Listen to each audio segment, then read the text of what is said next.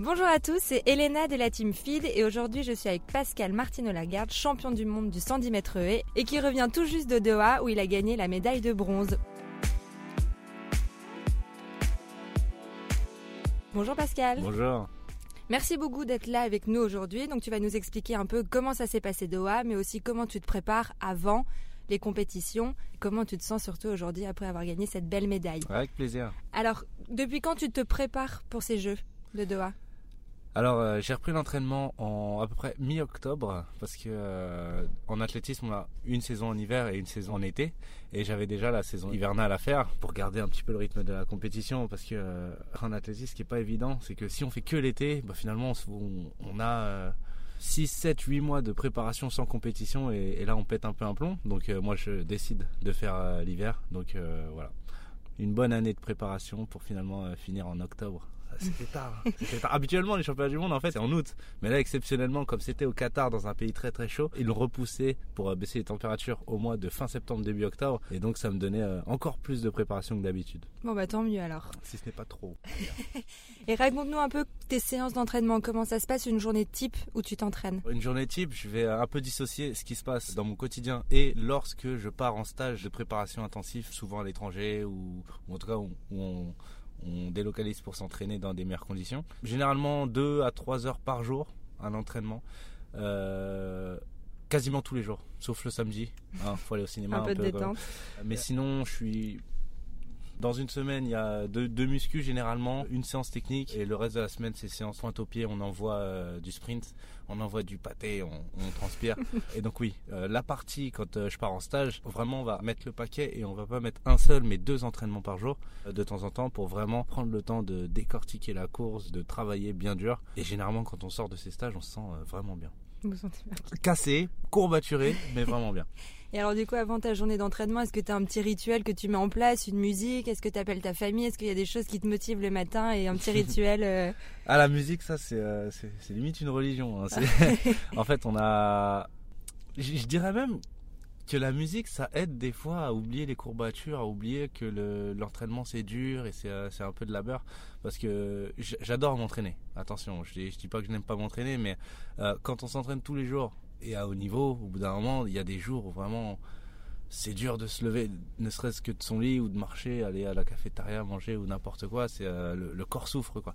Et, euh, et, toujours quand on se met cette petite musique funky, ce, ce, petit truc qui réveille, ça, ça nous donne la banane, un peu d'énergie. Quand on commence à s'échauffer, à réellement faire la séance, euh, ça nous met dans l'ambiance. Du coup, qu'est-ce que tu écoutes comme genre de musique pour te pour t'échauffer? Ah, je vais parler des entraînements. J'écoute de tout. Vraiment, c'est c'est ça, ça peut. J'ai pas d'exemple flagrant, mais en compétition, j'ai mes albums de, de, prédilection que j'écoute depuis très longtemps. Et, mon album de, The Competition, euh, je devrais faire une playlist qui s'appelle The Race, quelque chose comme ça.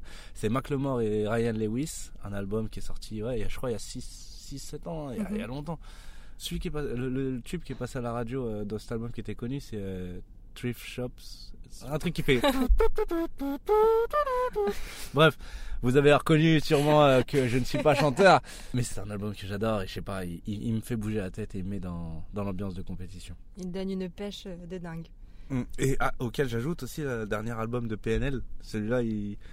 Il y, a même des gens qui pensent que PNL ça veut dire programmation neurolinguistique qui c'est genre en gros ça il rentre dans ton cerveau et, et, tu t'es, une autre personne quoi. Et, euh, et, je pense que je sais pas ça marche sur moi. Je, je j'arrive à, à bien être dans, dans le mood de compétition quand j'écoute à bien te concentrer c'est, bizarre.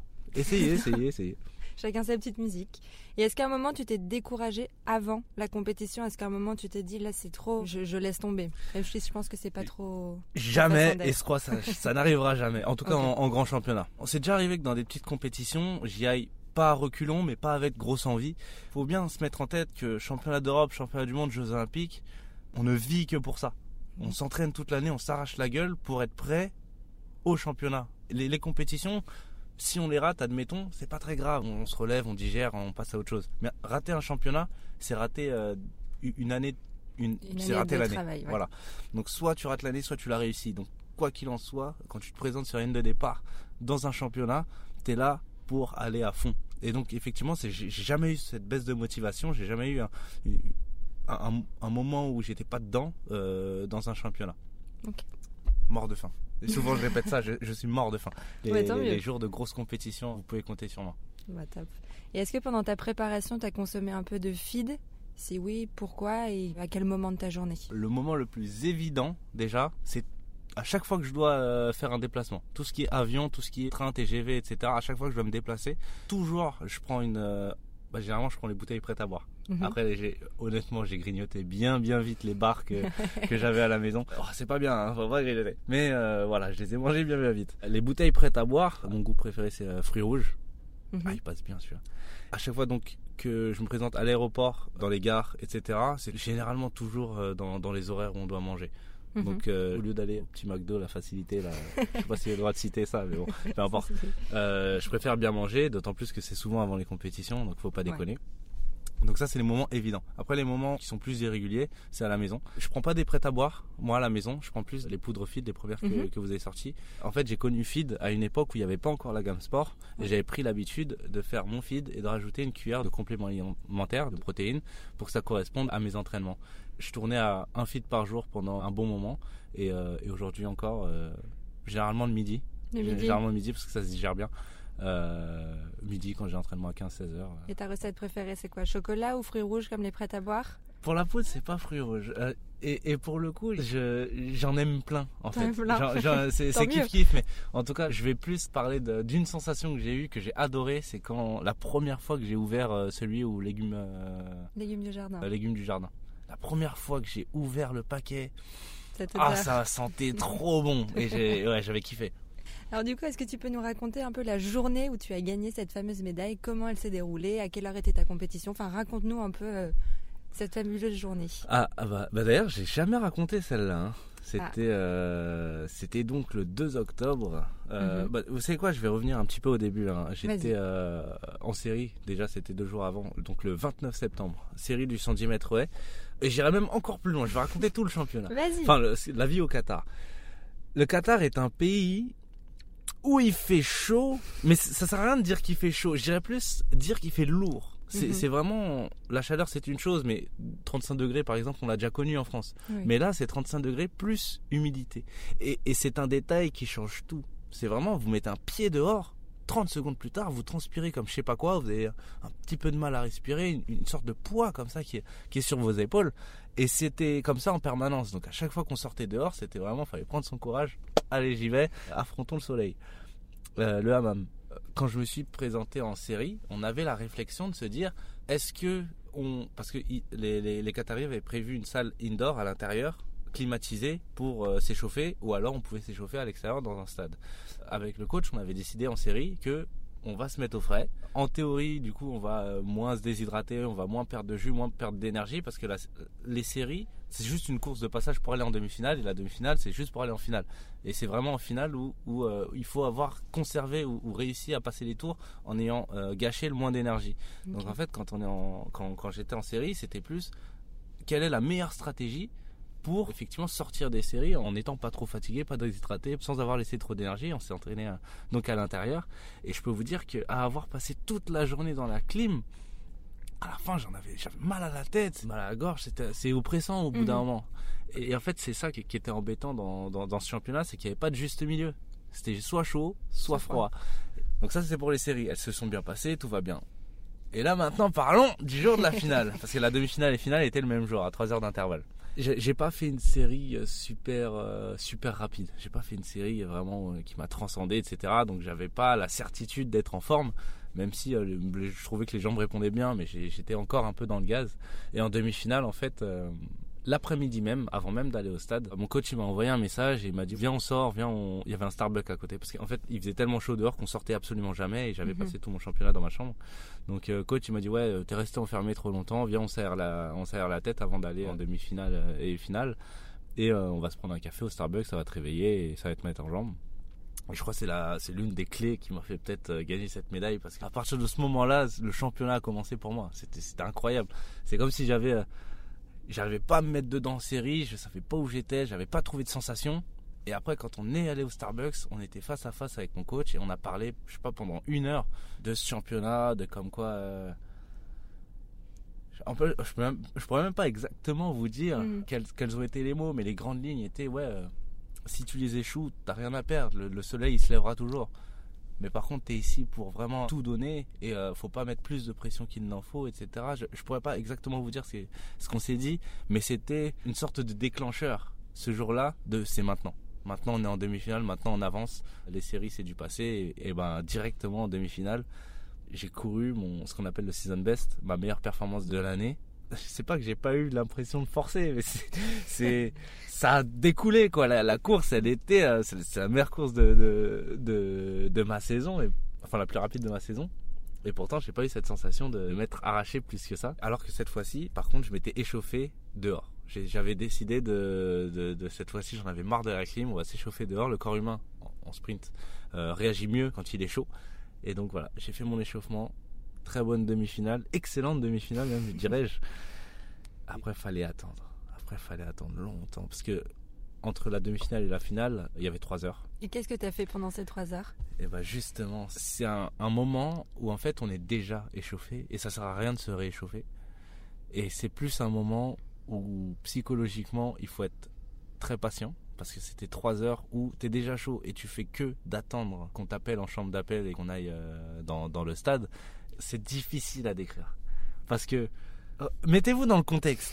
Quand vous faites un championnat du monde, quand vous faites les séries ou des demi-finales, généralement, il y a plein de monde à l'échauffement, il y a de l'animation, il y a du bruit, ça, ça bouge de partout. Et en fait, quand vous êtes en finale, c'est vous qu'on attend. Il n'y a plus personne à l'échauffement, c'est vide, il n'y a aucun bruit. Vous êtes la dernière épreuve de la, de la journée, c'est c'est pesant une finale. J'aurais trop du mal à vous le décrire. C'est vraiment pesant. Je crois que c'est le terme. J'attendais trois heures, petit à petit, je regardais leur tournée, j'étais euh, là à me concentrer, j'ai essayé de fermer les yeux, euh, de me reposer une dernière fois avant la finale. Et juste avant, euh, juste avant de partir en chambre d'appel, j'ai mis mes points, j'ai fait un départ vite fait et j'étais déjà chaud. Et, après, c'est, je pars à l'abattoir, quoi. Parce que, bah, en fait, c'est ça. Toutes les courses, au début, il y a toujours une suite. Enfin, si on passe les qualifications, bien sûr. Mais quand tu passes les séries, tu vas en demi-finale. Quand tu passes la demi-finale, tu vas en finale. Mais la finale, c'est la seule course où là, le, destin, il est fixé. souvent, je dis que en finale, quand tu es au, point de départ de la finale, tu es à, je sais pas, as 10 minutes du, restant de ta vie. Si tu gagnes, ta vie, c'est pas la même, c'est ce chemin-là. Si tu perds, c'est un autre chemin que tu, empruntes et ta vie, euh, elle, va dans, dans, ce chemin-là. Donc en fait, en termes de pression, la finale, c'est une angoisse ce truc. T'as le cœur qui bat, les nausées, etc. Et une fois que c'est fini, bah, c'est c'est fini. Et aujourd'hui, je peux vous dire que j'ai la médaille autour du cou et je suis vraiment, vraiment content. En tout cas, franchement, félicitations pour cette médaille et surtout pour ton parcours. Et quel beau monologue C'est génial ça Non, mais c'est très, très, très, très intéressant. Merci. Et alors, du coup, quand tu, tu fais ton sprint, tu cours, est-ce que tu penses à quelque chose en particulier ou c'est vraiment tu te vides la tête, tu penses à rien et tu regardes la ligne d'arrivée, tu te dis, mais je dois y arriver le plus ah. rapidement possible Est-ce que tu fais attention aux coureurs qui sont à côté de toi ou vraiment tu es dans ta bulle et tu cours. Tiens, c'était l'une des consignes, ça d'ailleurs, du, du, coach avant ma finale. Je, je pourrais pas, encore une fois, vrai, mais je sais rien de ce qui se passe pendant un championnat, c'est fou. Mais encore une fois, je ne saurais pas vous dire qu'est-ce qui s'est passé dans ma tête euh, lors de la finale. Par contre, je peux vous raconter avant, mon coach, effectivement, s'est posé. Il m'a vraiment dit, tu peux pas agir sur le destin de tes concurrents. Si, mhm. si, la course, tu dois la perdre, tu peux pas agir dessus. Par contre, la chose sur laquelle tu peux agir, c'est faire ta propre meilleure course. Ton job, c'est faire 110 mètres haies et passer 10 barrières. Et tu peux agir sur ça, mais tu peux pas forcer ou, influencer les, couloirs des autres. Et il faut avoir ces sortes d'œillères mhm. qu'on se met sur les yeux. Et tu regardes pas à droite, tu regardes pas à gauche, tu vas à fond, tu fais ton couloir. Pourquoi? Parce que, et on l'a vu dans cette finale pour ceux qui ont regardé la course, c'était une boucherie. Et euh, ça, c'est une histoire de pression, d'adrénaline, etc. Quand on veut vraiment aller plus vite que la musique, on perd le tempo et on court à la, catastrophe, surtout dans ma discipline. Les haies, c'est quelque chose de timé. C'est quatre appuis, un intervalle euh, fixe, ça bouge pas, il faut faire sa course techniquement correcte, parce que si on est dégueulasse, on touche, on tape, on tombe, etc. Et c'est ce qui s'est passé. passé le champion du monde, champion olympique en titre, et tomber pendant la course. Donc c'est un destin euh, catastrophique pour lui, mais c'est pour vous dire que même un mec effectivement qui a déjà été champion olympique, ce jour-là, il n'a pas tenu la pression, il a mm. voulu aller plus vite que la musique et il s'est emmêlé les jambes. La consigne était vraiment reste dans ton couloir, reste dans ton tempo. Et si vous me demandez effectivement si j'avais euh, conscience de ce qui se passait à gauche et à ma droite, je vais vous dire un peu. Je peux pas vous dire complètement que je savais ce qui se passait. Il a un gros maillot jaune et il est tombé, donc j'ai vu effectivement un truc Ça, jaune tomber à côté de moi. Mhm. Mais c'était plus, j'étais à fond. Ça dure 13 secondes une course. Et j'entendais pas, pas, pas. Les, les haies qui cassaient, qui Mm. tapaient à côté de moi. Et si vous voulez, j'entendais pas vraiment. euh, je, je ne voyais, je prenais pas conscience Ouais. de ce qui se passait. Et j'étais euh, vraiment resté dans mon job jusqu'au bout. Et je pense que c'est la seule manière d'être fier de soi et de repartir sans regret d'un championnat. C'est de se dire que moi, je peux me dire à moi-même, j'ai tout donné. Et je n'ai pas été influencé ou j'ai pas gâché ma course avec des influences extérieures. Et finalement, ça a bien payé. Ah c'est super content. Et alors, est-ce que tu dédies ta victoire à quelqu'un d'autre? Bien sûr, c'est ta victoire, mais est-ce que tu la dédies à quelqu'un d'autre? À chaque fois à mes enfants À et à, et à ma femme parce que c'est tellement un réflexe en fait. Dès que je finis une course, j'ai une petite pensée dans ma tête de déjà être dans un avion et être euh, dans mon vol retour pour aller faire un gros câlin à ma petite famille. Quand j'arrive au, au micro de Nelson Montfort, oui Pascal Martino Lagarde, it's an amazing race. Tout le temps, j'ai ce petit mot pour, euh, pour faire un bisou à, à ma femme et mes enfants parce que euh, c'est eux qui portent la médaille avec moi pour le coup. Ce sont tes meilleurs supporters. les meilleurs et non seulement ils sont supporters mais en plus ils m'accompagnent dans la réussite parce que j'ai adopté un, un style de vie qui où mes enfants ils, vont m'insulter dans une dizaine d'années quand ils vont comprendre ce qui se passe c'est à dire que j'ai euh, il y, a, il y a une année en 2017 bah, c'était l'année juste avant que je rencontre Phil enchanté vous êtes né en 2017 d'ailleurs On est né en Vous janvier êtes- 2017. voilà, bah vous êtes né l'année de ma chute. J'ai eu une fracture en 2017 au pied et en fait c'est suite à cette fracture au pied que j'ai eu une grosse remise en question de toute ma vie athlétique et où j'ai fait un complètement un bouleversement. J'ai délocalisé, j'ai déménagé et j'ai dit à ma femme en gros je vais vivre et m'entraîner à fond la semaine à Reims, là où habitait mon coach en fait. Mhm. Et euh, je reviendrai tous les week-ends à la maison, à chaque fois, pour avoir un- une sorte d'attitude de moine. D'où l'histoire de comment j'ai rencontré Fid. On la raconte? Allez, Allez, on la raconte. Allez, comment j'ai rencontré Fid? En fait, bah, voilà. J'avais vraiment la volonté de contrôler tout, c'est-à-dire mon poids, mon rythme de vie, ma distance entre chez moi et le stade, pour pas que ce soit trop loin et que je perde de l'énergie dans les bouchons, par exemple. Je voulais voilà tout contrôler et être un, un moine de l'athlétisme, tout pour la performance. Et on venait d'avoir un enfant et euh, je savais que les pleurs et les, euh, les nuits courtes, ça allait vraiment pas être compatible avec les ambitions euh, de grosses médailles. Et donc j'ai volontairement, c'est une décision complètement bizarre, volontairement meublé tout mon appartement sauf la cuisine. Mais c'était c'était volontaire, c'est- je vivais sans cuisine. Au moins j'ai pas de placard à gâteau, j'ai pas de tentation, j'ai pas de grignotage, j'ai rien. Et les seuls moments où je mange, c'est les moments où je, où je contrôle ce que je mange. Mhm. Et après, je vais à l'entraînement, je fais mes trucs, etc. Dans cette optique de, de ne pas avoir de cuisine, j'ai commencé avec un de vos concurrents que je ne vais pas citer, Non. qui sont pas très bons. Je suis désolé, hein, s'ils se reconnaissent, ils font du bio. Hein, Peut-être que c'est ciblé. Mais euh, en gros, je les ai goûtés, j'ai pas accroché du tout. Et donc par la suite, bah, je cherchais une autre solution. Et là, c'est là où je vous ai rencontré, enchanté. À l'époque, vous n'avez pas autant de goût que ça, mais je me satisfaisais déjà des goûts existants. Et jusqu'à aujourd'hui, j'en- consomme encore. Et c'est comme ça que effectivement, j'ai contrôlé de A à Z mon alimentation, que j'ai contrôlé mon poids, et que dès la première année où j'ai changé mon mode de vie, j'ai fait champion d'Europe euh, dans la foulée. Grâce à Fid. Et à tes Une entraînements. grâce à Fit, c'est sûr. ouais. Alors tout à l'heure, tu nous parlais un peu de la chaleur de Doha. Est-ce que ça n'a pas été trop compliqué ça à gérer pendant les... Bon, tu nous disais tu t'entraînais aussi à l'intérieur, Mm. mais pendant la course, est-ce que c'était pas trop dur à gérer? Comment tu gérais euh, bah, des- ton, ton hydratation, ta déshydratation Bah alors ils ont fait un truc de fou. Hein. euh, désolé pour les écolos et ceux qui aiment la planète, mais ils ont climatisé un grand stade. Ah, ils ont mis une climatisation dehors comme ça, de la taille d'un immense stade. Dans le stade, il faisait bon. Il faisait bon. Franchement, euh, la, la chaleur, elle était, euh, elle était nickel. Je dirais même qu'il faisait frais parce que les gens qui étaient dans les tribunes et qui regardaient la compétition, fallait qu'ils aient une petite veste, fallait qu'ils aient un, un petit truc. Nous, on venait de s'échauffer, donc le corps était chaud en débardeur short, ça, ça allait. Mais dans les tribunes, il fallait sa petite veste quand même. Mais je dirais que le piège de ce championnat n'était pas réellement le stade, mais Mhm. c'était l'alternance avant, pendant l'échauffement ou pendant les- la sortie de l'hôtel, du chaud-froid permanent Permanent. L'hôtel est climatisé. Tu sors de l'hôtel, t'es dans le chaud. Tu vas dans le bus qui est hyper climatisé. Ah, il faisait froid dans le non, dans le bus, je crois que c'était le pire. Dans le bus, il faisait vraiment froid. Et en plus comme t'as transpiré un petit peu avant, Mm. c'est direct ça se t'as l'impression d'avoir des gouttelettes gelées sur toi quoi. Euh, horrible. Donc tu sors du bus, t'es dans le chaud Ensuite, euh, selon où tu t'échauffes, si tu vas dans le dôme à l'intérieur, tu retournes dans la clim, qui était super froid ce dôme.